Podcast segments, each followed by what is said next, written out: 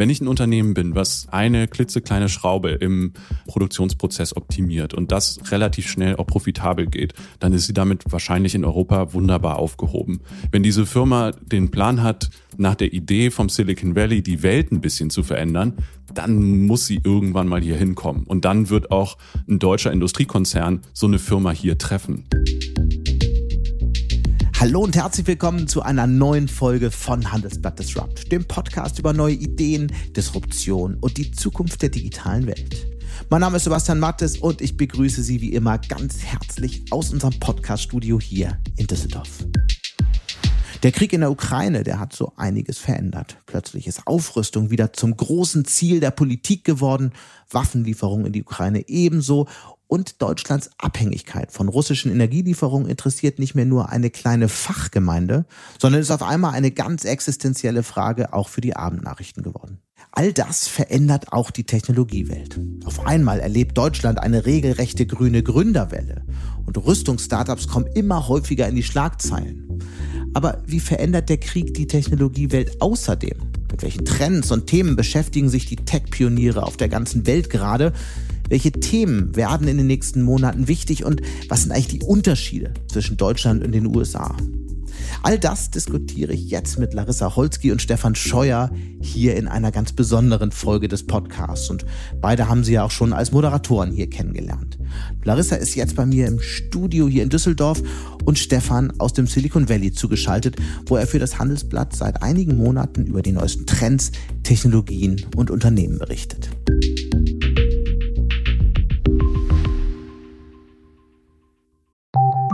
Nach einer kurzen Unterbrechung geht es gleich weiter. Bleiben Sie dran. Wie geht es weiter mit der Europäischen Union?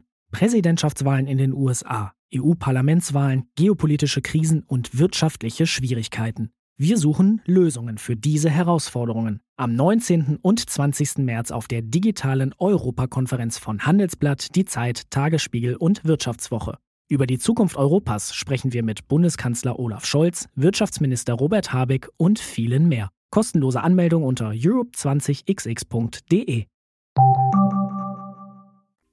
Und damit kommen wir zu meinem Gespräch mit Larissa Holski hier in Düsseldorf und Stefan Scheuer in San Francisco. Da sage ich mal guten Abend und guten Morgen an euch. Hallo Sebastian. Hallo Sebastian. Bevor wir jetzt über die Tech-Trends und die Startups äh, sprechen, die wichtigsten Entwicklungen in diesen Feldern und ein paar wirklich spannende Zahlen, einfach mal eine Frage an dich, Stefan. Twitter, das, hat sich das Silicon Valley mittlerweile erholt von den Nachrichten? Nee, ich glaube immer noch nicht so ganz. Also die Twitter-Plattform ist hier ehrlich gesagt auch so ein bisschen das Lieblingsspielzeug von ganz, ganz vielen der Leute aus der Tech-Branche. Und dass dann jemand wie Elon Musk, der ja auch so eine ganz besondere Person ist, nach dieser Plattform greift es also jeder, den ich hier treffe, da ist das eines der Themen, über die alle mal reden wollen. Die einen finden es ganz toll und die anderen finden es absolut furchtbar. Ähm, es ist auf jeden Fall was, was hier alle bewegt. Und wer findet das toll, wer findet es furchtbar? Ganz unterschiedlich. Also ich habe sowohl mit Leuten gesprochen, die selbst bei Twitter waren, das muss man sich auch immer vor Augen führen. Twitter gibt's ja schon so lange, dass sehr viele der Leute, die heute in allen möglichen Positionen sind, irgendwann mal in ihrer Laufbahn, sei es für eine kurze oder auch für eine längere Zeit, selbst mal bei Twitter gearbeitet haben. Und gerade bei denen gibt's halt viele, die relativ frustriert das Unternehmen verlassen haben und immer gesagt haben, Mensch, diese Plattform hat nie einen klaren Kurs gefahren und da ist es vielleicht ganz gut, wenn jetzt jemand mal kommt und sagt, das ist die Richtung und die verfolgen wir. Genauso gibt's aber auch einige, die sagen, ähm, Elon Musk ist eine äh, völlig verrückte Person und äh, die unter anderem sagen, es ist vielleicht einfacher, Raketen auf den Mars zu schießen, anstatt vernünftig ein soziales Netzwerk zu managen. Also da ist auch die Frage, wie er jetzt seine Zeit aufteilt. Die Frage hat man sich ja sowieso schon gestellt. Die Frage, die für mich bleibt, was heißt denn das jetzt äh, für Twitter? Was, was müssen Larissa und ich jetzt hier äh, weit weg in Deutschland erwarten? Was wird sich verändern aus deiner Sicht? Ich glaube, dass viel weniger Dinge auf Twitter gesperrt werden. Über lange Zeit ist ja fast alles laufen gelassen worden. Das hat sich dann geändert und sind beispielsweise Accounts ähm, ausgezeichnet worden, sprich ähm, mit Warnung versehen worden. Es sind einzelne Accounts gesperrt worden. Also ich finde, es wäre wahrscheinlich, dass eine Reihe von den gesperrten Accounts wieder zurückkommen. Also dass Elon Musk, wenn er konsequent ist und er sagt, hier ist ein Absolutist, was freie Rede angeht, kann er es eigentlich nicht dabei belassen, dass Donald Trump gesperrt ist. Also ich würde davon ausgehen, dass er zumindest das Angebot bekommt, zurückzukommen. Trump selbst hat sich ja schon geäußert, dass er gar nicht will, äh, sondern lieber bei seiner ähm, äh, Truth-App bleibt. Ähm, ich kann mir vorstellen, dass der ähm, ja, der Reiz davon, auf so einer viel breiteren Plattform wie Twitter zu sein, so groß ist, dass er sich das sehr genau überlegt, ob er das nicht doch annimmt. Aber genau das sind, glaube ich, die Dinge, die wir in erster Linie sehen werden. Also es wird bestimmt wieder mehr ähm, Hassrede auf Twitter geben. Ähm, dafür wird es wahrscheinlich weniger Diskussionen darum geben, warum denn mal irgendwas gesperrt worden ist, weil und, da mh. vermutlich die Latte viel höher hängt, bis irgendjemand dann mal einschreitet und sagt, das war nicht okay, das sperren wir jetzt. Und er ist ja auch bekannt für extremes Micromanagement. Das heißt, äh, er wird sich wahrscheinlich persönlich die Abo-Modelle ausdenken, mit denen Twitter dann kommt. Gibt es da irgendwelche News? Bislang ist Musk vor allen Dingen unterwegs und spricht mit unterschiedlichen Leuten so aus dem Banken-Investoren-Bereich, weil es ja einfach um so eine große Zahl geht, also um so einen großen Betrag, den er da selbst ähm, bewegen muss. Ich meine, er ist zwar auf dem Papier der reichste Mensch der Welt, aber der größte Teil seines Vermögens steckt ja in Beteiligung von seinen Unternehmen. Das heißt, er kann nicht einfach mal 44 Milliarden auf den Tisch legen. Und je mehr Leute er jetzt dazu bekommt, mit an Bord äh, zu kommen, also ihr Geld mit in ein von Musk geführtes von der Börse genommenes äh, Unternehmen zu stecken, desto geringer wird die Belastung für ihn.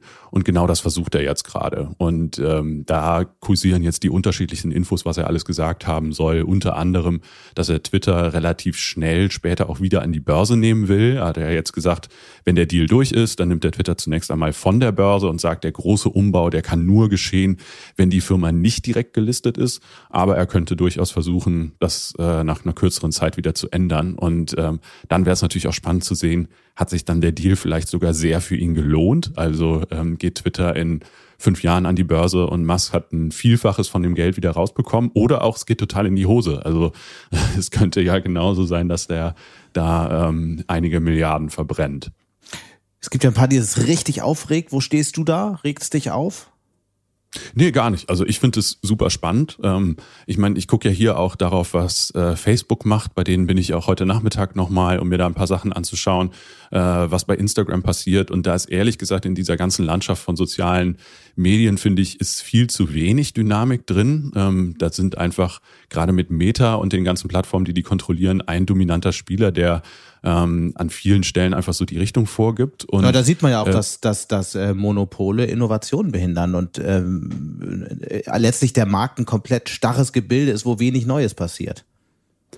Und da wäre im Prinzip verbunden mit äh, dieser Entscheidung von Musk, da so in so ein Unternehmen reinzugehen, die Hoffnung, dass äh, Twitter irgendwann mal wirklich mhm. eine große Plattform werden kann, weil man darf sich das natürlich nicht ähm, zu idealisiert alles vorstellen. Wir sind ähm, aus der Medienlandschaft, in der Twitter eine relativ große Rolle spielt. Hier auch gerade im Silicon Valley, in der Technologielandschaft ist Twitter total wichtig. Aber es ist kein Massenmedium. Ähm, ich finde nach wie vor hat Twitter dieses Problem nicht gelöst, dass wenn man sich anmeldet, man eine ziemlich lange Zeit da rein investieren muss, diese Plattform erstmal für sich nützlich zu machen, bis man damit wirklich was anfangen kann. Also ich weiß nicht, wie lange das bei euch gedauert hat. Bei mir würde ich schätzen, Monate bis ein Jahr, bis ich dann mal wirklich raus hatte, wem muss ich folgen, was sind die verschiedenen Einstellungen, die ich mhm. brauche, um damit einen sinnvollen Schluss ziehen zu können. Und die allermeisten geben irgendwann in dieser Anfangsphase auf. Und das hat Twitter nicht gelöst. Und wenn Musk in der Lage ist, das wirklich zu einer größeren Plattform mit einer viel größeren Reichweite zu machen, dann ähm, hat das eben auch das Potenzial, viel mehr Dynamik in diesen ganzen Bereich der sozialen Netzwerke zu, zu bringen. Und ich glaube, alle Leute, die jetzt sagen, ah ja, und Musk ist ganz schlimm, ich melde mich jetzt von Twitter ab, naja, also die Alternativen, die es da gibt, die sind alle nicht so toll.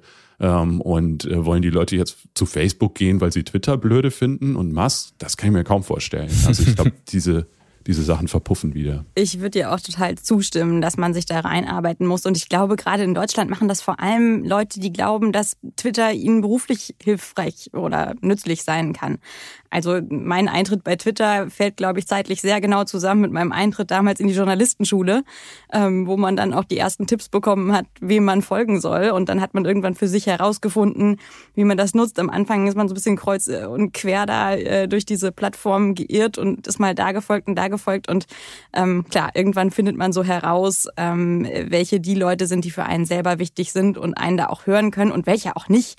Ähm, und ich glaube, das ist in Deutschland oft sehr, sehr vergebens, dass man da seine äh, seine Zuhörerschaft sucht. Ähm, ich würde sagen, LinkedIn ist hier viel, viel mhm. wichtiger geworden. Ist es, ist äh, Twitter, äh, Larissa, so wirkt es auf mich auf jeden Fall ähm, immer mehr, eigentlich eine, eine Veranstaltung für Journalisten und Politiker?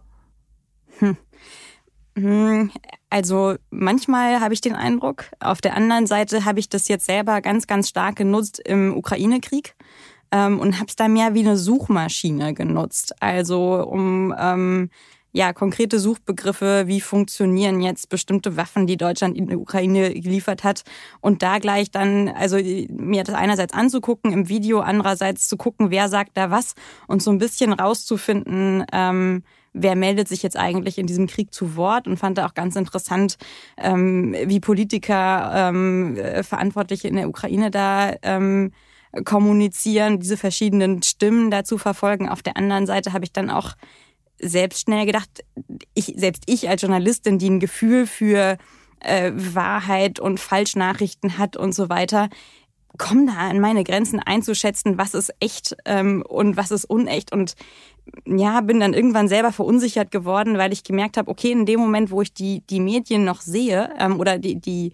die Beiträge noch sehe, kann ich noch einschätzen, ja, das stimmt oder nicht. Aber wenn ich so dann nach einer Woche mal drüber nachdenke, dann habe ich noch im Kopf, was ich alles gesehen habe. Aber ich kann nicht mehr so genau auseinanderhalten, ja, wie viel davon jetzt fake und nicht war. Und ähm, ja, deswegen habe ich da auch gedacht, okay, selbst als Journalistin für den Gebrauch ist es zwiespältig, ähm, weil das so, so schwierig ist, da zu unterscheiden, ähm, ja, was ist alles so nur, nur Wahrnehmung und Erzählung über den Krieg und was ist wirklich Berichterstattung. Und da ist die Frage, was ist dauerhaft die Rolle, die Twitter auch einnehmen kann. Du hattest nämlich gerade, Larissa, völlig zu Recht LinkedIn angesprochen. Und LinkedIn ist halt das, was Twitter anfangs ja auch für viele sein wollte. Eigentlich die Plattform für den ähm, Austausch zu fachlichen Themen, letztlich eine Plattform sehr stark auch für Selbstmarketing. Das war ja auch sicher ähm, eine der Intentionen von Twitter und immer mehr auch ein, eine Plattform, über die Inhalte verbreitet werden und über die man sich austauscht, über ähm, fachspezifische Themen, über Nachrichten. Wir sehen es beim Handelsblatt ja, wir haben, ähm, wir haben über 450.000 Follower bei äh, LinkedIn und das ist wirklich ein, ein wichtiges Feld, über das wir nicht nur unsere Inhalte ausspielen, sondern auch viele Hinweise bekommen auf Themen, ähm, neue Kontakte generieren und so weiter. Die Frage ist halt, wo bleibt da dauerhaft und welche, äh, welche Lücke bleibt da für, für Twitter am Ende? Tja, gute Frage. Also ähm, ich, ich kann sie eigentlich nur zurückgeben, weil ich äh, glaube auch, dass dieser, dieser Ansatz von LinkedIn, des Personifizierten, der Selbstdarstellung sehr, sehr gut funktioniert. Also ich glaube, jemand, der auf Twitter geht, kann nicht so gut herausfinden, wer ist eigentlich diese Larissa Holzki, wie denkt die eigentlich über die Tech-Szene. Ja, auch allein, weil man nur so wenig Platz hat, da äh, Meinungen kundzutun. Es ist ja doch sehr, sehr nachrichtlich und äh, auf LinkedIn kann man noch viel besser verfolgen, wie ähm, liest jemand was, man hat einen viel besseren Überblick, zu was man sich alles geäußert hat und äh, selbst wenn ich LinkedIn passiv nutze, kann ich da sehr, sehr gut darstellen, welche Themen ich interessant finde. Also ich glaube ganz ehrlich, dass viele Menschen auch, die, die uns auf der Plattform äh, folgen, da auch einfach zeigen wollen, Sie interessieren sich für das Handelsblatt. Sie nehmen an den Diskussionen des Handelsblatts teil. Und das funktioniert auf LinkedIn eben nicht so gut. Da sind viele, viele Leute, die passiv folgen und da keinen Selbstzweck mhm. sozusagen haben, außer sich zu informieren. Das ist ein bisschen wie mit der Zeitung unter dem Arm in die Straßenbahn zu steigen und damit zu zeigen, hier, ich gehöre dazu, ich bin Handelsblattleser. Es gibt ja ein Thema, das du ganz stark bei LinkedIn spielst. Äh, das ist das äh, ganze Thema rund um Startups. Dein Thema, da bist du ja bei LinkedIn auch eine, eine echte Ansprechpartnerin ähm, rund um alle Fragen und Trends geworden. Und du hast, äh, um, um da mal die Brücke zu schlagen, wie ich finde, sehr spannende Zahlen analysiert in den vergangenen Tagen. Du hast dir ja mal angeschaut, wo in welchen Feldern eigentlich die meisten äh, Tech-Startups, Technologiefirmen ähm, ähm, entstehen und hast eine kleine grüne Gründerwelle entdeckt. Was hat es damit auf sich? Ja, das stimmt. Und zwar haben wir uns auch in diesem Jahr wieder angeguckt, wie viele neue Startups in Deutschland überhaupt entstanden sind und wie viele finanziert wurden. Da kann man erstmal sagen, es wurden wieder noch mehr Firmen gegründet, 11 Prozent mehr als im Vorjahr und es wurde noch mehr finanziert, 27 Prozent mehr als im Vorjahr. Und dann guckt man sich natürlich auch an, wo wird denn jetzt noch mehr gegründet? Wer treibt denn diese Steigerung voran? Und da hast du ganz recht. Man sieht tatsächlich, Umwelttechnologie ist das Thema, das äh, wirklich am meisten zugelegt hat. Das klingt so abstrakt. Ähm, Was steckt dahinter? Sind das Batterie-Startups? Das ist wirklich, also Batterie würde wahrscheinlich eher in den Energiesektor fallen. Man muss natürlich sagen, das ist eine Auswertung auf Basis des Handelsregisters. Da steht noch nicht so viel über die Firmen drin. Ja, da kann man nur so ungefähr zuordnen. Ähm, aber es ist vor allem ganz, ganz viel auch Software, also was wir ja schon seit Jahren sehen, ähm, alle möglichen ähm, Technologien, um zu erheben, wie viel CO2 verbraucht meine Firma, verbraucht unsere Dienstwagenflotte und so weiter. Das geht immer noch so weiter, was ich zum Beispiel auch sehr interessant fand, eine Firma in der Nähe von München, die kümmern sich um CO2-Zertifikate. Und als ich das das erste Mal gehört habe, fand ich das ein bisschen absurd. Also die ähm, äh, suchen oder die, die haben eine Lösung für private Waldbesitzer und stellen denen für ihren privaten Waldbesitz CO2-Zertifikate aus. Die, äh, die können die dann wiederum verkaufen an Unternehmen, die an ihre Grenzen stoßen. Ähm, genau, und es gibt natürlich dann auch Anreize. Also wenn man ähm, nochmal bessere, also die, die andersrum gesagt, die werten aus, was ist denn da eigentlich auf dem Waldgrundstück gepflanzt? Wie könnte man da noch die Umweltfreundlichkeit erhöhen? Welche Bäume könnten da gepflanzt werden? Und wenn man also äh, sozusagen sozusagen die Umwelttauglichkeit seines Grundstücks dann noch erhöht, dann äh, kann man auch wieder mehr Geld für sein Zertifikat bekommen, beziehungsweise bessere Zertifikate. Und ich habe am Anfang gedacht, naja, wer besitzt denn Wald, ja? Also, wen interessiert denn das? Und dann habe ich das zu Hause erzählt. Und dann hieß es ja deine Tante und deine Mutter. Also, weil mein Großvater irgendwann mal äh, so einen Schrebergarten besessen hat, den wir in Wald umwenden, umwandeln mussten. Und es hatte irgendwie bis, ja, bis neulich eigentlich keinen Wert mehr für uns. Wir können mit diesem Grundstück überhaupt nichts anfangen, keiner kommt da vorbei, aber wir wollen jetzt auf jeden Fall mal testen, ob wir dafür ein CO2-Zertifikat bekommen können, was wir noch alles tun können, äh, genau, um äh, ja, CO2 einzusparen mit diesem Grundstück. Also fand ich so ganz nett, da sieht man einfach, wie viele kreative Ideen es geben kann. Ähm, ja, und wie genau, groß das, das Thema so ist und, und, und wie sehr uns das beschäftigen wird in den nächsten Wochen und Monaten. Stefan, ist es in den USA genau das Gleiche? Gibt es den Trend auch? Den gibt's auch. Also ähm, eine, äh, eine der Stellen, wo man so ganz gut so ein Gradmesser sieht, in welchen Bereichen sich im Moment besonders viel tut, ist äh, der Accelerator Y Combinator, durch den ja ganz, ganz viele Firmen durchlaufen. Die waren ursprünglich mal so, dass sie nur eine kleine Zahl von Firmen gefördert haben ähm, und dann sehr, sehr genau ausgewählt haben, wen sie nehmen. Mittlerweile. man muss dazu sagen, da sind ein paar richtig große Namen bei rausgekommen, äh, für alle, denen es genau, nicht sagt. Genau, Genau, genau. Aber das Spannende ist natürlich, dass sie einfach eine riesengroße Bandbreite, äh, Bandbreite haben von Firmen, wo sie reingehen. Und ähm, äh, da ähm, waren jetzt in der letzten Runde ähm, 414 dabei. Vielleicht so die großen Namen, die man auf jeden Fall mal gehört haben sollte, sind natürlich Airbnb, Stripe, Dropbox, die alle mal durch den Y Combinator gelaufen sind.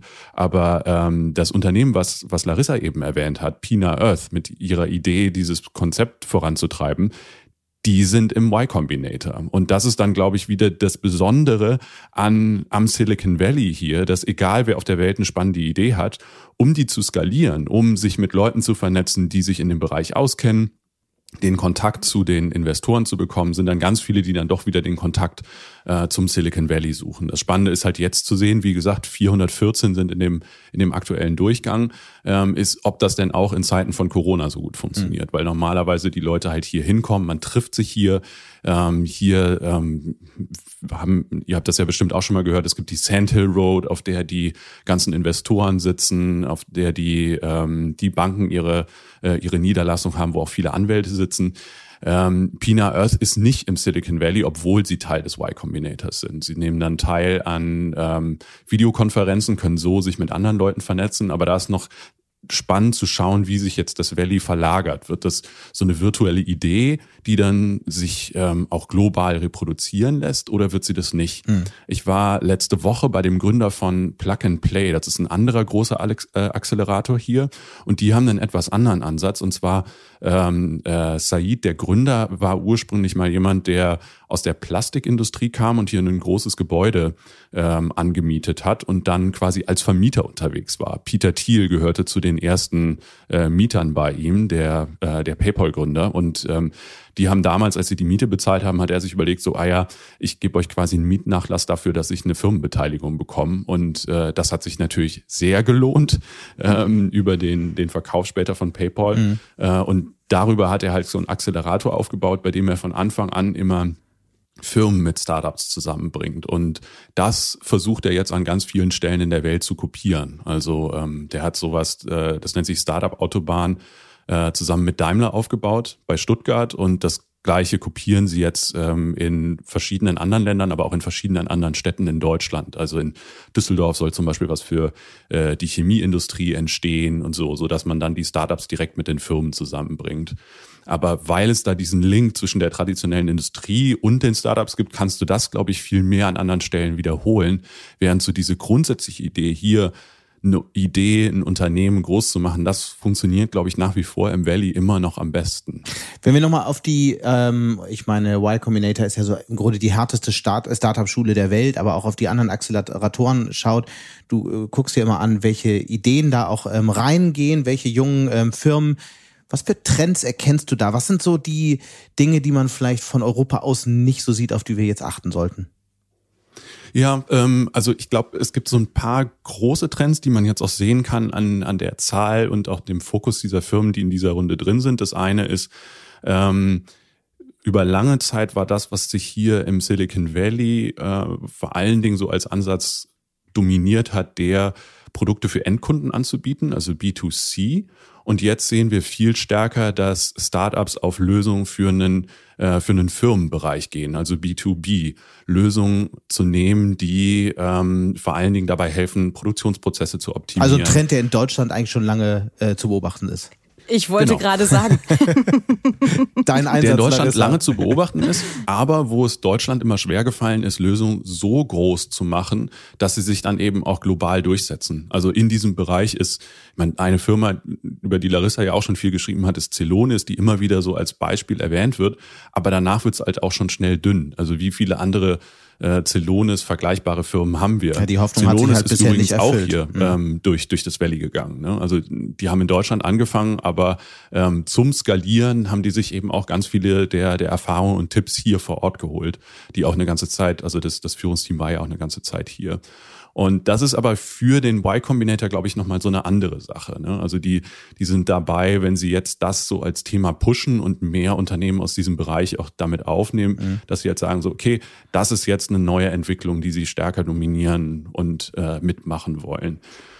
Ich bin ähm, wirklich gespannt, Stefan, wie gut Ihnen das gelingt und wie gut Sie diese Firmen finden. Also wir stellen auch immer wieder fest ähm, bei Unternehmen, die sehr B2B-lastig unterwegs sind, dass es gar nicht unbedingt von Anfang an bei den Wagniskapitalgebern ähm, auf dem, auf dem Schirm. Also gerade jetzt diese Woche am Donnerstag ähm, haben wir in der Zeitung über HiveMQ berichtet. Die machen Infrastruktursoftware für IoT-Anwendungen. Die haben sieben Jahre lang äh, über 100 Kunden dann ähm, angesammelt, aus der Autoindustrie zum Beispiel und ein echt gutes Geschäftsmodell aufgebaut. Die sind aus eigener Kraft gewachsen, bis die das erste Mal im Valley waren und dann gedacht haben, ja, irgendwie ist dieses Wagniskapitalmodell vielleicht jetzt auch was für uns, wo wir unser Produkt gut entwickelt haben und im Markt etabliert haben. Und jetzt haben die innerhalb äh, von ja ein bisschen mehr als einem Jahr 50 äh, Millionen Euro fast aufgenommen und wachsen halt enorm schnell. Also ich glaube, die, die Frage ist so ein bisschen, wer entdeckt diese Firmen eigentlich? Und Sebastian, klar, diese Hoffnungen haben sich noch nicht erfüllt, aber wir wissen auch vielleicht noch gar nicht, welche Firmen sich da durchsetzen werden. Da ist schon ganz, ganz viel am Gedeihen, was man jetzt nicht unbedingt so sieht, weil diese Firmen nicht von Anfang an unbedingt darauf angewiesen sind, äh, hier die Litfaßsäulen zu plakatieren, wie in Gorillas oder Flink. Da bin ich nur gespannt zu sehen, ob das auch in den nächsten Monaten noch so sein soll äh, oder so sein wird, weil das, was man hier jetzt schon viel stärker merkt, ist, dass über lange Zeit das Geld sehr, sehr locker saß. Also ähm, auch in der Zeit der Pandemie sind ja verschiedenste Förderprogramme aufgelegt worden, die dazu, dazu geführt haben, dass auch bei den VCs relativ viel Geld zu holen und auch zum Verteilen war. Also den Startups hat es in der Zeit nicht unbedingt an Geld gefehlt. Das verschiebt sich aber jetzt gerade. Also die Inflationszahlen äh, sind nach oben gegangen, äh, die Leitzinsen könnten steigen und ähm, auch die Bewertung bei den großen Tech-Unternehmen sind zurückgegangen. Also ich kann mir vorstellen, dass es jetzt, äh, dass jetzt diese Finanzierung, die man braucht zum Skalieren, dass die ein größerer ein größeres Nadelöhr werden könnte. Wobei die Kapitalknappheit ja eher dazu führt, dass man sich kapitaleffiziente Geschäftsmodelle sucht. Und wenn dann eine Firma schon bewiesen hat, dass sie sieben Jahre profitabel sein konnte, ganz ohne Geld und dass sie aus sich heraus wächst, weil die Kunden untereinander darüber reden und jeder sagt, hier, welche Software nutzt du für dein IoT? Ah, das will ich auch kennenlernen. Dann ist es natürlich irgendwie ähm, ein, ein besseres Geschäftsmodell für den Wagniskapitalgeber als eins, wo er weiß, irgendwie er muss doppelt so viel für einen Kunden zahlen, als er im ersten Jahr von dem zurückbekommt. Mhm. Ja, wobei ich glaube, an dieser Stelle sieht man genau den Unterschied zwischen einem europäischen und einem amerikanischen Ansatz, weil in Europa wird viel schneller darauf geguckt, ah ja, ich habe ein profitables Modell. Ähm, hier beim Y Combinator guckt keiner darauf, ob die Firmen jetzt schon profitabel sind, sondern das entscheidende, die äh, entscheidende Metrik ist das Wachstum. Also kannst du, und das ist ja dieser Begriff, der von Google geprägt ist, 10x, kannst du dieses Konzept skalieren. Denk dir die größte, den größten Markt aus, den du dir vorstellen kannst und nimm dann das Zehnfache davon. Und ähm, das wird hier halt immer angelegt. Und deswegen würden hier, glaube ich, die Leute eher skeptisch sein, wenn sie sagen, okay, das ist eine Firma, die ist seit sieben Jahren profitabel und die hat noch nie gigantisch skaliert ja, da muss ja irgendwas. Aber vielleicht ist es auch die falsche Messgröße, wenn wir auf B2B-Geschäftsmodelle schauen. Weil in der Tat geht es da ja oft um kleinere, äh, um, um Nischen tatsächlich oder um viel, viel kleinere ähm, Märkte, die man aber dann ähm, zu 100 Prozent besetzen kann. Vielleicht taugt auch die Herangehensweise des Silicon Valley in dem Fall nicht mehr. Ich würde dir zustimmen, weil im B2B-Geschäft wächst du natürlich auch ganz, ganz stark mit deinen Kunden. Also BMW versucht dann vielleicht erstmal für einen Teilbereich, für ähm, seine, seine Flotte an äh, Leihfahrzeugen oder so diese IoT-Software anzuwenden. Und wenn das funktioniert, haben die in diesem, bei diesem einen Kunden wahnsinnig viele Chancen, noch ihre Software weiter zu verkaufen, ähm, die Lösung zu erweitern, mehr Geld mit denen äh, zu verdienen. Jetzt äh, bemühe ich wieder das Beispiel von Gorillas. Also viel mehr als meinen Wocheneinkauf kann ich dann da eben auch nicht tätigen. Und übrigens noch ein weiterer Punkt, der mich immer wieder zum Nachdenken bringt, gerade wenn es um den Vergleich Silicon Valley Europa geht ist die, ähm, ist die Tatsache, dass natürlich viele stark industriell geprägte Unternehmen in Europa und insbesondere in Deutschland sitzen. Und bei diesen ähm, B2B Softwareanwendungen geht es ja oft um Automatisierungsfragestellungen ähm, die in irgendeiner Form auch mit Produktion zu tun haben. Und die äh, Unternehmen, die in den Feldern besonders stark sind, sitzen nun mal einfach eher hier als im Silicon Valley. Und die Hypothese ist ja, und das wird sich halt in den nächsten Jahren zeigen, die Hypothese ist doch, dass Unternehmen, die in den Feldern ähm, neue Modelle, neue äh, Technologien entwickeln, sich eher dort ansiedeln oder eher dort auch wachsen, wo die großen Konzerne sind, äh, die, die traditionellen Konzerne, die in dem Feld stark sind. Ah, das würde ich bezweifeln, weil all diese großen Konzerne sind auch hier vor Ort. Und äh, Daimler ist hier am Scouten, wer das spannende Unternehmen sein kann, was äh, zukünftig äh, den Markt für ähm, weiß ich nicht, Automobilfertigung noch weiter optimieren kann. Wenn ich ein Unternehmen bin, was äh, eine klitzekleine Schraube im, äh, im Produktionsprozess optimiert und das relativ schnell auch profitabel geht, dann ist sie damit wahrscheinlich in Europa wunderbar aufgehoben. Wenn diese Firma den Plan hat, nach der Idee vom Silicon Valley die Welt ein bisschen zu verändern, dann muss sie irgendwann mal hier hinkommen. Und dann wird auch ein deutscher Industriekonzern so eine Firma hier treffen. Es ist total verrückt, wie viele Verbindungen es zwischen deutschen Startups und deutschen Industriekonzernen gibt, die nur hier in San Francisco, in Palo Alto, in Menlo Park zustande gekommen sind und eben nicht in Aachen, nicht in München, nicht in Berlin. Das ist schon nochmal ein besonderer Ansatz, den es hier gibt. Und ähm, klar, wenn mein Ansatz eben auch gar nicht ist, dass ich die Welt verändern will oder in einem riesigen Maßstab skalieren will, dann muss ich auch nicht unbedingt hier hinkommen. Aber wenn ich die Idee habe, das zu machen und das sind zumindest diejenigen, die dann hier versuchen, über das Valley zu gehen. Die haben diesen Anspruch und wollen das dann entsprechend hier auch umsetzen. Mit diesem, mit diesem Anspruch, die Welt zu verändern, ist natürlich auch immer, ist natürlich auch viel Quatsch rausgekommen, muss man auch sagen. Ich meine, dieses ganze Gorillas-Thema haben wir ja angesprochen. Ähm, und manchmal ist es auch sinnvoll, in der Nische anzufangen. Also nehmen wir Facebook, ja. Facebook ist ja nicht gerade, gerade nicht dazu angetreten, auf jeden Fall zunächst mal in irgendeiner Form die Welt zu verändern, sondern da ging es einfach darum, ein Netzwerk aufzubauen für eine Universität, und zwar für Harvard. Und dann hat man das, ähm, das Spiel gewonnen, dann hat man sich das nächste Spielfeld gesucht. Und ich glaube, das äh, darf man auch nicht vergessen. Ist, ich will dir auch ja, gar nicht widersprechen, Stefan, dass diese Innovationskraft im Silicon Valley besonders hoch ist, was vielleicht auch wirklich an, in der Vergangenheit daran lag, dass alle dahin gepilgert sind, die jemanden treffen wollten, der so denkt wie sie. Ähm, du hast vorhin schon angesprochen, Virtualisierung der Netzwerke.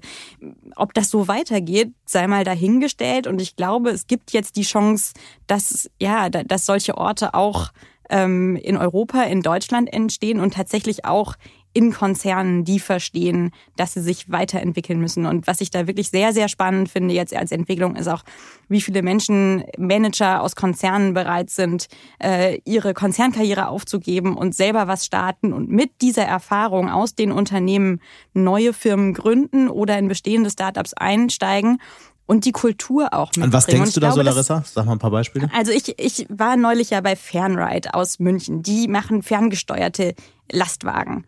Und äh, die stellen gerade wie verrückt Manager ähm, aus der äh, aus der Industrie, aus der äh, aus der Logistik ein zum Beispiel. Ähm, die haben in ihrem Board ähm, den äh, einen ehemaligen MAN-Vorstand, den Holger Mandel.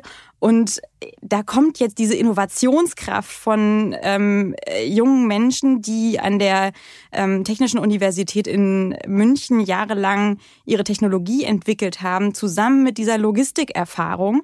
Ähm, und die besprechen zusammen, wie, an wen muss man sich jetzt überhaupt wenden. Also die testen jetzt gerade bei Volkswagen vor Ort auf dem Werksgelände das erste Mal ihre äh, ferngesteuerten Lastwagen, also wirklich im ganz normalen Betrieb über die nächsten zehn Wochen. Ähm, ja, und dann geht es so um diese Frage, an wen muss man sich da wenden? Wer hat überhaupt das Budget im Konzern, um so einen Test durchzuführen? Welche Ängste muss man dem nehmen? Welche Sorgen hat der? Äh, was passiert mit seiner Karriere?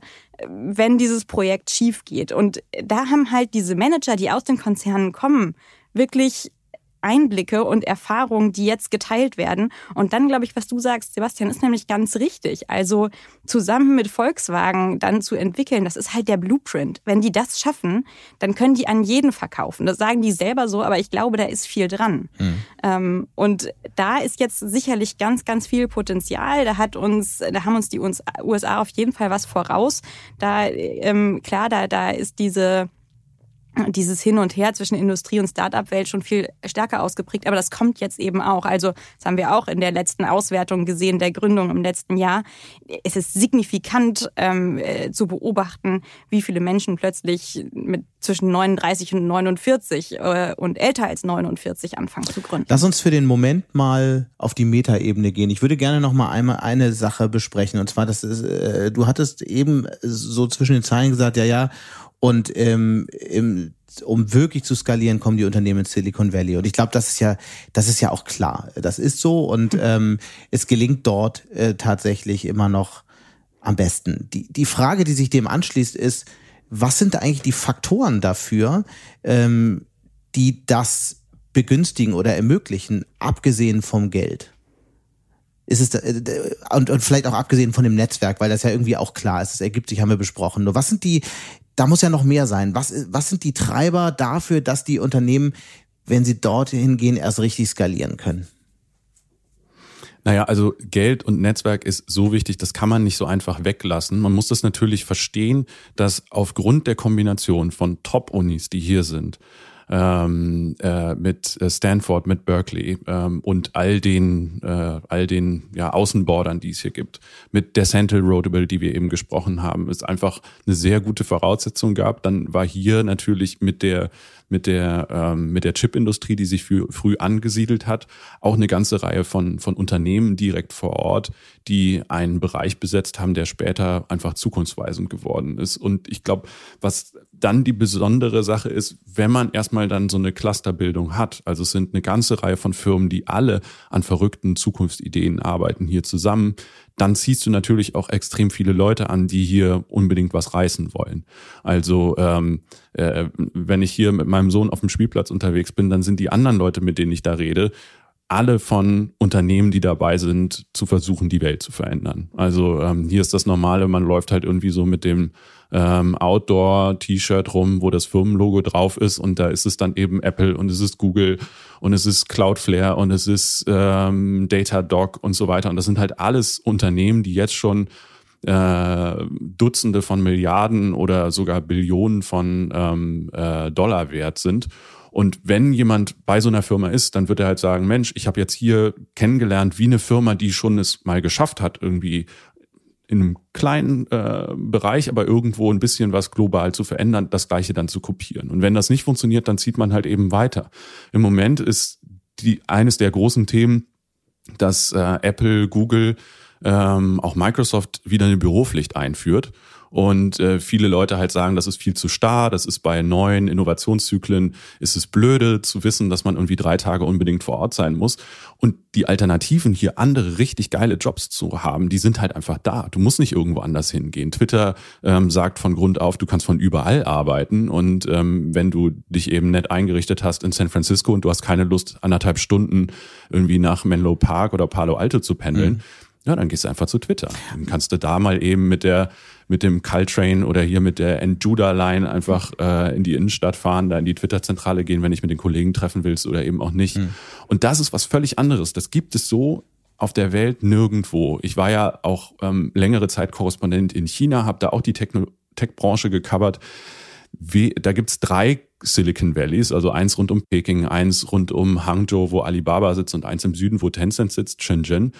Aber in keiner dieser Städte gibt es sowas Vergleichbares mit so einer Clusterbildung, dass es alles eigentlich nur Unternehmen sind, die diesen riesigen Anspruch haben. Und das erzeugt so, ein, so eine Atmosphäre, wo jeder irgendwie was macht und jeder irgendwas plant. Also die Leute, egal ob sie jetzt bei Apple, Google oder bei sonst wem sind, mit denen ich hier spreche, die sagen alle, ja, ja, ich bin da und da. Das mache ich aber nur, um die und die Fähigkeiten zu sammeln, um dann mein eigenes Ding hochzuziehen. Ähm, oder auch sie sagen, ich habe schon zwei Dinger versucht, die sind zweimal gescheitert, aber jetzt habe ich äh, den Eindruck, ich habe genug zusammen, um es beim dritten Mal zu schaffen. Mhm. Und bei allem gibt es zum einen dann diese Chance, dass es einfach funktionieren kann, weil ähm, Bezahlung ist immer nur das eine, die, die Firmenbeteiligung, die Aktienoptionen, die man hier bekommt, sind halt oft viel wichtiger.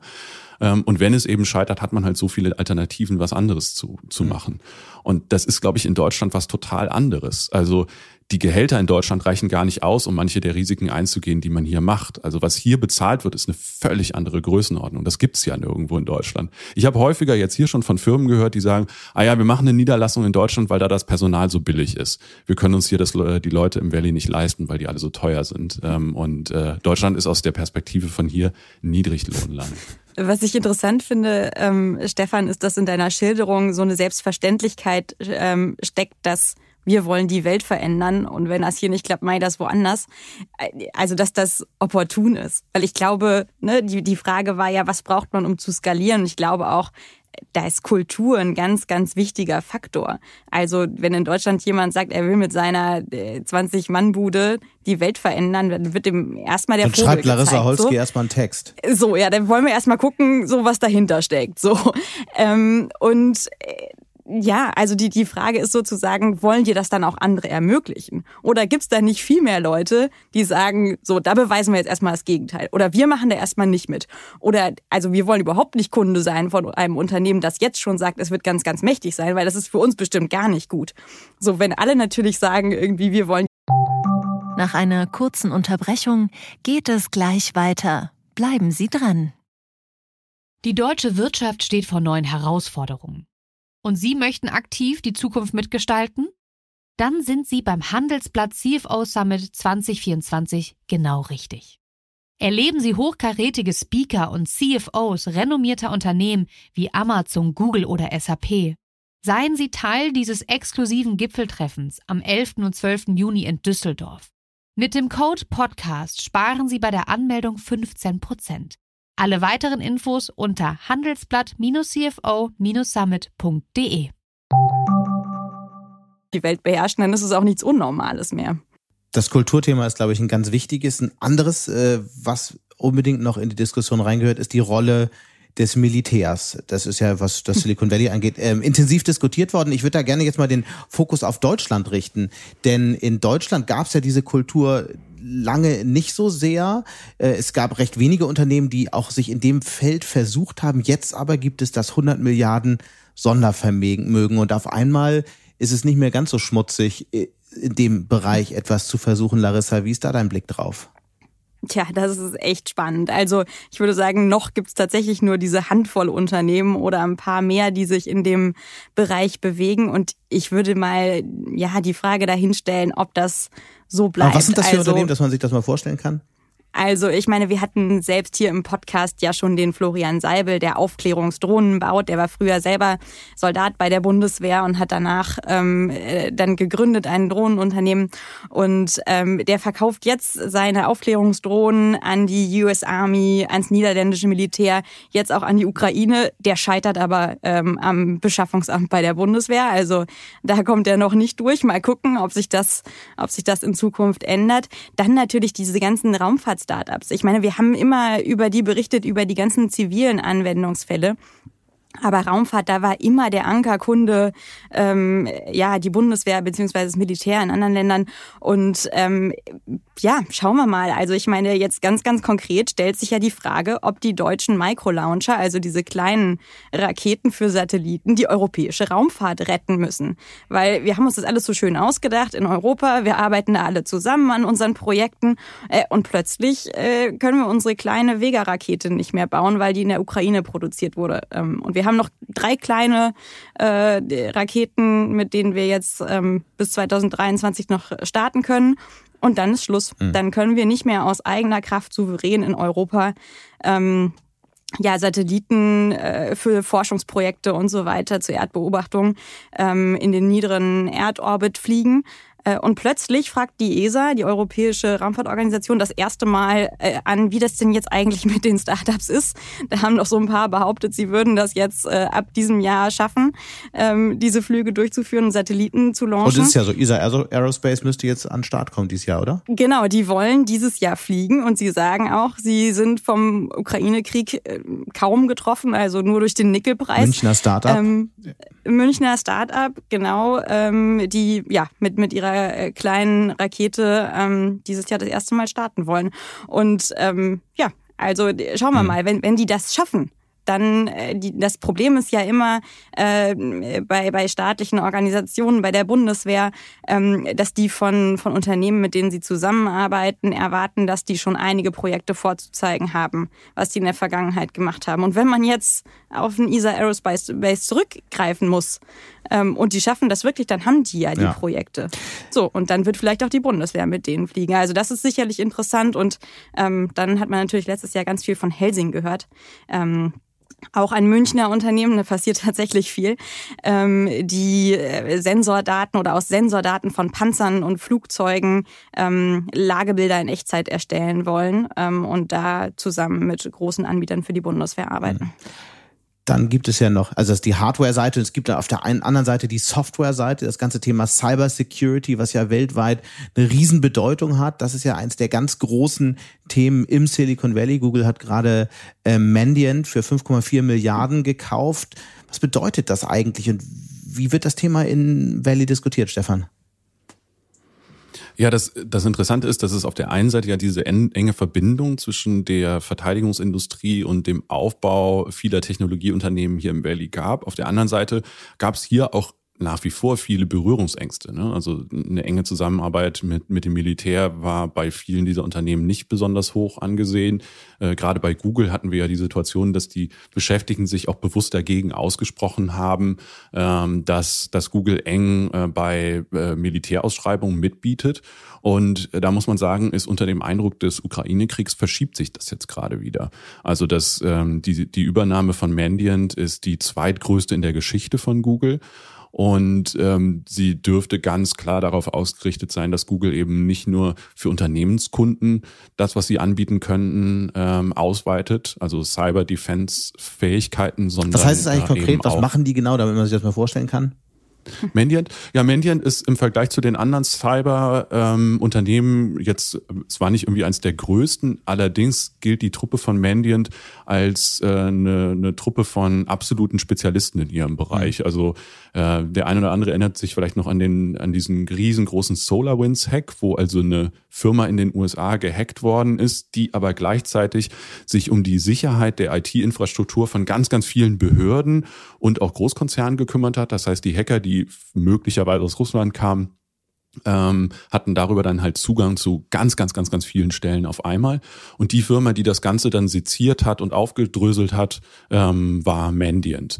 Und die schauen eben dann immer bei äh, besonders komplexen Bereichen rein, analysieren das, versuchen dann da äh, Muster zu erkennen, um darüber äh, zu schauen, so was sind die größten Entwicklungen im Cybersecurity-Bereich, vor allen Dingen eben auch von Stellen, die riesige Ressourcen haben, also sprich Staaten, die ihre Cyberhacker darauf ansetzen, irgendwo sich in Systeme einzuwählen. Und damit versucht natürlich Google sein, sein Portfolio an äh, Dienstleistungen zu erweitern, insbesondere auch was das ganze Google Cloud-Angebot angeht, weil da ähm, äh, Microsoft und äh, Amazon mit Azure ähm, mit ihren Cloud-Angeboten und auch mit den Cybersecurity-Angeboten einfach schon relativ weit waren und da will Google genau diese Flanke schließen. Mhm. Also Cybersecurity ist eins der großen Themen, die du gerade beobachtest. Genau, das hat zum einen eben damit zu tun, dass es wichtig ist für die großen Cyber- oder Digitalkonzerne, die hier sind, ähm, die einfach selbst ja sehr groß sind und ähm, Amazon will auf gar keinen Fall, dass auf einmal ähm, äh, einfacher das, was sie als größter Cloud-Anbieter der Welt ihren Kunden anbieten, schneller gehackt werden kann. Also die müssen wirklich die besten Sicherungsmöglichkeiten der Welt haben, weil sie natürlich auch so ein riesengroßes Ziel sind. Mhm. Also wenn ich ein Hacker wäre und ich hätte die Chance, die Zeit da rein zu investieren, einmal bei Amazon reinzukommen, dann kann ich ja potenziell Millionen von Firmen äh, hacken. Deswegen ist da der Druck besonders groß. Und es gibt eine ganze Reihe von Firmen, die spezialisiert genau auf diesen Bereich von Cybersecurity schauen. C-Scaler, Palo Alto Networks etc. Die sitzen alle hier ähm, äh, im Valley und äh, buhlen so selbst darum, wer da die besten Lösungen anbieten kann. Und für die ist natürlich so, so zynisch es klingt, aber der Krieg in der Ukraine natürlich eine Chance, weil es ständig Warnungen gibt in Europa, aber auch gerade hier das Weiße Haus hat mehrmals eben nicht nur Firmen aus dem Digitalbereich, sondern auch klassische Infrastrukturanbieter, auch große Industriekonzerne gewarnt, dass es sehr wahrscheinlich ist, dass es gezielte Angriffe auf ähm, amerikanische Industriekonzerne mhm. geben könnte und ähm, die ähm, äh, ja die äh, schauen natürlich jetzt alle wie äh, wie sie sich da vernünftig schützen können Vielleicht äh, an der Stelle ein, ein, guter Bekannter von mir arbeitet im Verkauf von einem dieser großen äh, Cybersecurity-Unternehmen. Äh, ich darf jetzt den Firmennamen nicht sagen, aber ich kann halt sagen, dem rennen sie die Bude ein. Also dein Telefon steht nicht still und das, was die Firmen da kaufen, die lassen sich teilweise gar nicht genau erklären, was sie kaufen und sagen nur,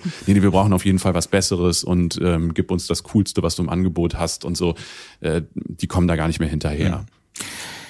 Lass uns, Larissa, vielleicht noch einmal auf die Zahlen zurückkommen, die wir am Anfang ähm, besprochen hatten. Was sind denn so, oder was ist so der wichtigste Trend, der dich am meisten überrascht hat, der, der, den man vielleicht nicht ahnt, wenn man sich nicht jeden Tag damit beschäftigt? Und was wird so die nächsten Monate wichtig bei deutschen, jungen deutschen Technologieunternehmen? Also, was mich beeindruckt, ist, wie divers die Startup-Landschaft wird. Also wenn man sich jetzt die wichtigsten Trends bei Finanzierungen auch anguckt oder die stärksten Trends, die Stärkensteigerungen, dann sieht man zum Beispiel, es wird auch in sowas investiert wie Bauwirtschaft und Landwirtschaft. Das sind Sektoren, die total energieintensiv sind und wo echt noch viel Potenzial ist, effizienter zu werden, Energie einzusparen. Ähm, das finde ich irgendwie spannend. Also auf jeden Fall auch dieses, wie viele Industrien jetzt noch ähm, fokussiert angegangen werden. Und ein zweiter Trend, den ich super spannend finde, ist auch, man sieht immer häufiger, dass wirklich in Kleinstädten Startups entstehen. Also da, wo unser Mittelstand auch ist, in den, im direkten Umfeld. Und ich glaube, und das wird das Spannende jetzt in den nächsten Monaten aus meiner Sicht, ähm, dass Deutschland jetzt endlich seine Chancen und sein Potenzial aus spielen kann in solchen Sektoren. Also wir haben es heute auch schon ein paar Mal wieder gemacht. Wir gucken immer in Silicon Valley und wollen das auch alles.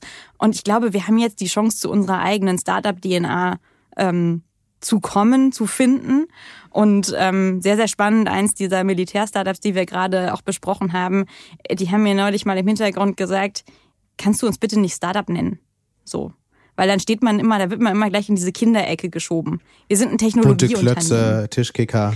Wir müssen genau. aufhören, bei Startups immer nur an Fahrradkuriere zu denken. Also wir müssen an Rakete und, Raketen und Raumschiffe denken. Ähm, und also ich bin da total optimistisch und super gespannt, was in den nächsten Monaten noch dazu kommt. Und so ein paar Sachen ahne ich und weiß ich ja auch schon. Stefan, vielleicht äh, zum Abschluss auch nochmal im Silicon Valley das Ohr auf die Schiene. Was sind so, was sind so die Sachen, die du da jetzt siehst, die, über die wir in den nächsten Wochen und Monaten reden werden, von denen wir jetzt vielleicht noch gar nichts ahnen? Mm, also es gibt so ein paar Sachen, die, äh, die, die in der Pipeline sind, die, die spannend sind. Also ich glaube, dass zum Beispiel bei diesem ganzen Thema Metaversum, da gab es ja diesen Man großen kann es Hype, fast nicht nachdem mehr sich hören. Facebook umbenannt hat. Genau, jeder hat dann irgendwie gesagt, was sie machen. Und da lichtet sich jetzt so ein bisschen das Feld. Also da kann man jetzt so ein bisschen konkreter sagen, da ist wirklich was Cooles, was kommt und da sind andere Sachen, da lohnt es sich nicht mehr genauer drauf zu schauen. Ein anderer Bereich, den ich super spannend finde, ist, ähm, was alles im Mobilitätssektor passiert. Also hier in San Francisco fährt Waymo durch die Gegend ähm, und äh, die haben jetzt angekündigt, noch sitzen da Leute hinterm Steuer, ähm, dass die auch bald weg äh, fallen, also sprich die Autos ganz alleine fahren und wenn sich Waymo zutraut, das im chaotischen Verkehr hier in San Francisco Dann zu hat machen, Uber vielleicht doch noch ein Geschäftsmodell.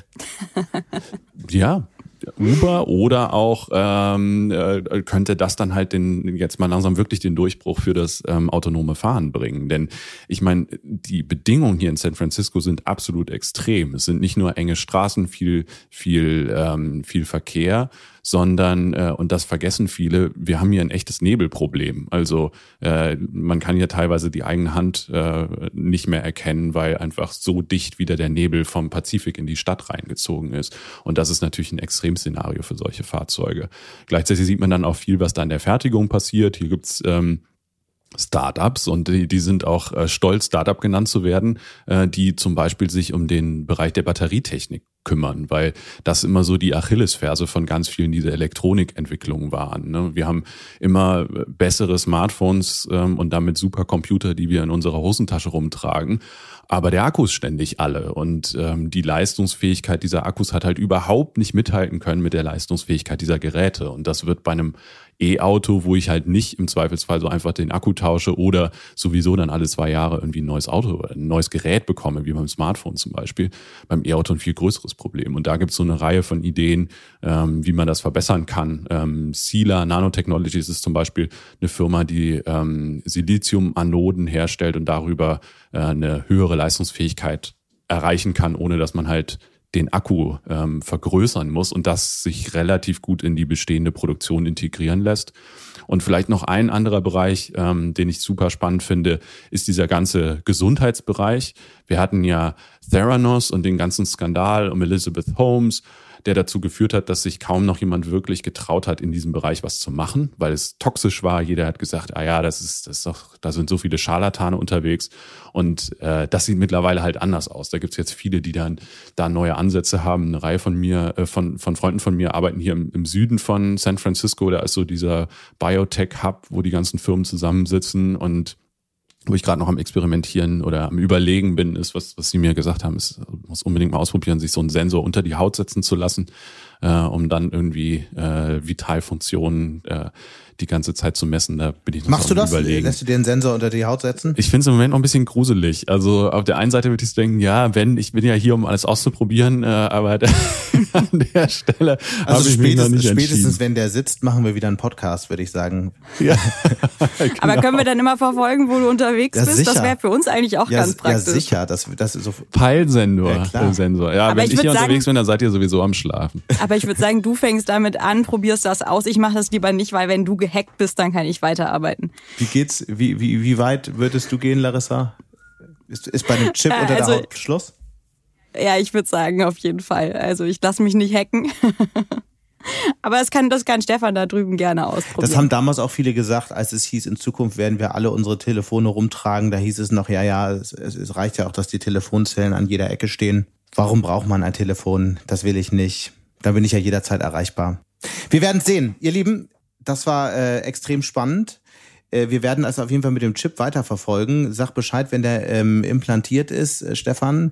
Sch schöne schöne Grüße in Silicon Valley. Ähm, Larissa, vielen Dank nach Düsseldorf und auf ganz bald. Danke auch. Bis bald. Ciao. Schöne Grüße zurück. Und damit sind wir auch schon am Ende von Handelsblatt Disrupt. Lassen Sie mich gerne wissen, wie Sie diese etwas andere Ausgabe des Podcasts fanden. Wie immer freue ich mich über Kommentare in der Handelsblatt Disrupt LinkedIn-Gruppe oder senden Sie mir gerne eine Mail. Die Details finden Sie wie immer in den Show Notes. Danke an dieser Stelle auch für die Unterstützung an Melis Sarikaya und Regina Körner und Migo Fecke von professionalpodcast.com, dem Dienstleister für Strategieberatung und Podcastproduktion. Wenn Sie möchten und grundsätzlich Interesse daran haben, immer auf dem Laufenden zu sein, jederzeit alle Artikel des Handelsblatts zu lesen, Zugriff auf alle Recherchen und Artikel im Archiv zu haben und natürlich auch alle Podcasts zu hören, dann habe ich ein Handelsblatt Disrupt Vorteilsangebot für Sie reserviert. Schauen Sie doch einfach mal nach unter handelsblatt.com slash Mehrwirtschaft. Die Details dazu finden Sie aber auch hierzu in den Show Notes. Wir hören uns dann nächste Woche Freitag wieder. Bis dahin wünsche ich Ihnen interessante digitale, aber natürlich auch analoge Zeiten. Bleiben Sie gesund, Ihr Sebastian Mattes.